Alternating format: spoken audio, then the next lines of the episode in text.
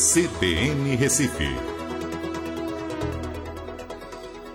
São 10 horas e 21 minutos. A pandemia vai caminhando aí para mais de um ano, vai chegar a dois anos, depois eh, desse primeiro ano já trágico.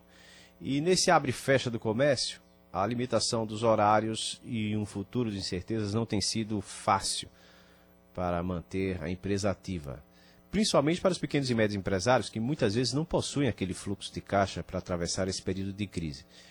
Para ajudar a superar essas dificuldades, nós conversamos com um consultor contábil, tributarista, e vamos conversar agora também, dar dicas aos pequenos e médios empresários para a superação da crise nesse segundo ano de pandemia. O advogado tributarista Carlos Alberto Pinto. Carlos, bom dia. Bom dia, Marinato. Bom dia a todos os ouvintes aí da CBN. Que prazer estar com vocês aí. Prazer é nosso em tê-lo aqui para discutir a, a, respeito desse assunto que interessa a muitos empresários, pequenos e, e, e, micro e médios, enfim. Existe alguma estimativa, Carlos Alberto Pinto, de quanto tempo esses empresários aguentam com comércio fechado ou com limitação de horários? O grande problema, né, Mário Neto, é que o empresário, principalmente o micro e o pequeno, ele geralmente não tem um fluxo de caixa muito organizado. Então, você é muito comum você observar que eles vendem hoje para pagar as contas de amanhã né, as antecipações do cartão de crédito e todo esse, esse fluxo aí desalinhado acaba trazendo uma série de dificuldades, porque ele precisa manter ali a ordem dos seus pagamentos, tais como os seus fornecedores de matéria-prima, conta de energia elétrica, tributos e tudo mais. Então, de fato, você hoje é, estabelecer qual é o prazo de sobrevivência, eu vejo que muitos deles já vinham sobrevivendo antes da pandemia, e aí, com todo esse atropelo e desencaixe de fluxo é, que, que toda essa conjuntura social trouxe. É muito tensa a situação, é muito complicada e realmente algumas injeções que o governo deu aí acaba apaziguando, mas é uma situação muito precária e que precisamos aí estar todos atentos para tentarmos ajudar de alguma forma esses pequenos e micros empreendedores aí. Uhum. Agora, vamos acreditar que, por exemplo, o pior já teria passado, porque a gente está num patamar alto de contaminação ainda e, de, em relação às mortes também, mas é como se a gente estivesse no platô, aquele no alto da montanha, e a tendência seria naturalmente, daqui a algum tempo, começar a cair finalmente. Bom, vamos acreditar que o pior já teria passado. E aí, as pequenas empresas certamente estão com a corda no pescoço para pagar as dívidas. Como organizar essas, essas dívidas? O que pagar primeiro, o que deixar para depois, o que fazer? É, eu vejo que, que o, primeira, o primeiro conselho que a gente precisa dar é que picos pandêmicos eles podem se tornar rotineiros em nossas vidas, né? Uhum. Então não é porque agora estamos descendo a montanha russa, como você bem colocou, não significa dizer que daqui a um determinado período de tempo não subamos novamente aí tenhamos que nos adaptar.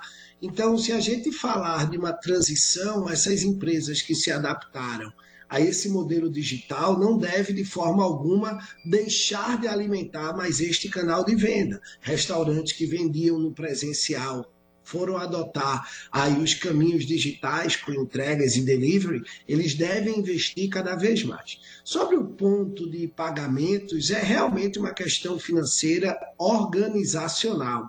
E geralmente pequenos e microempreendedores, quando eles começam, eles não sabem aí muito bem quando, como separar as contas, acaba misturando conta pessoa física com conta pessoa jurídica, pega empréstimo com um para poder suprir. Então, muito bem colocado por você a questão da prioridade.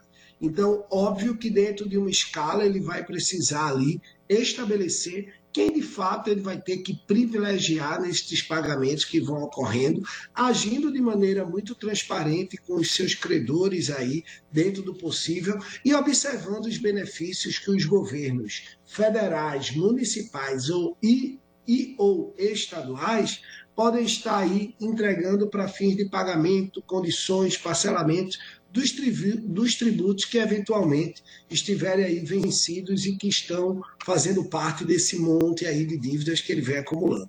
É, e aí tem uma preocupação, Carlos Alberto Pinto. É a questão, por exemplo, quando o governo diz assim, olha, a gente vai, vai suspender o pagamento do imposto X ou Y lá para frente, quer dizer, mas tem que ter essa preocupação que lá para frente esse imposto vai ser cobrado e vai ser de repente em dobro, porque vai ser cobrado o atrasado e o do, do mês, enfim. É, jogar essas dívidas é, para frente, ou negociar para frente, é vantagem ou não, na sua opinião? É, eu vejo que tudo depende da maneira como esses pequenos e médios empreendedores, empresários de uma forma geral, estão planejando o seu plano de recuperação para a retomada. O que nós verificamos é que não dá para fazer planos muito longos, porque a qualquer momento tudo aquilo que a gente planejou pode ser subitamente alterado. Então, o ideal é que ele tenha ali um gap, um período de três em três meses e tenha muito bem alinhado qual é a sua estratégia quando tudo isso retomar. E aí, ele percebendo a sua capacidade de pagamento, ele vai poder compreender o que ele vai ter que proporcionar de receita para suprir a sua despesa recorrente e ainda encaixar essa parcela do parcelamento das dívidas que ele vai estar projetando para frente. É uma conta matemática que na maioria das vezes não fecha, né, que acaba trazendo aí muita angústia para os empresários, acaba trazendo muitas incertezas, e como a gente já viu aí ao longo de um ano, muitas empresas não aguentaram e fecharam, e outras, infelizmente, ainda estão por vir, porque é uma situação que não depende apenas da boa vontade do empresário, mas também de toda uma conjuntura econômica, oferta, demanda, capacidade financeira no mercado. Então, tivemos aí um aumento do desemprego, são menos recursos. Então, tem toda uma movimentação e fatores externos que impactam diretamente neste assunto, não é, Mário Neto? É. Então, para fechar essa questão, que caminhos o empresário poderia buscar para melhorar o fluxo de caixa e ter fôlego para aguentar esse, esse período ainda de crise?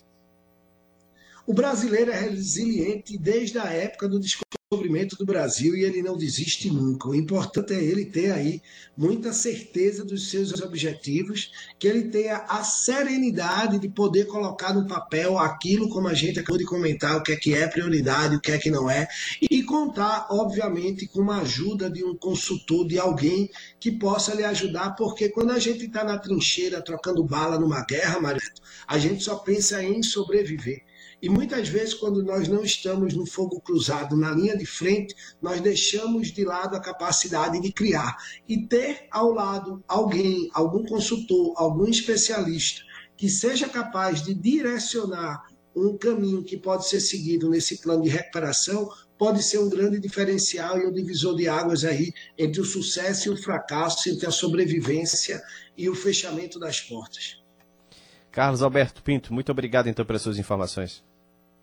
Muito obrigado aí pelo convite e um abraço a todos. Tchau, tchau. Tchau, tchau. Começamos com o advogado tributarista Carlos Alberto Pinto, que falou, deu dicas aos pequenos e médios empresários para a superação da crise nesse segundo ano de pandemia.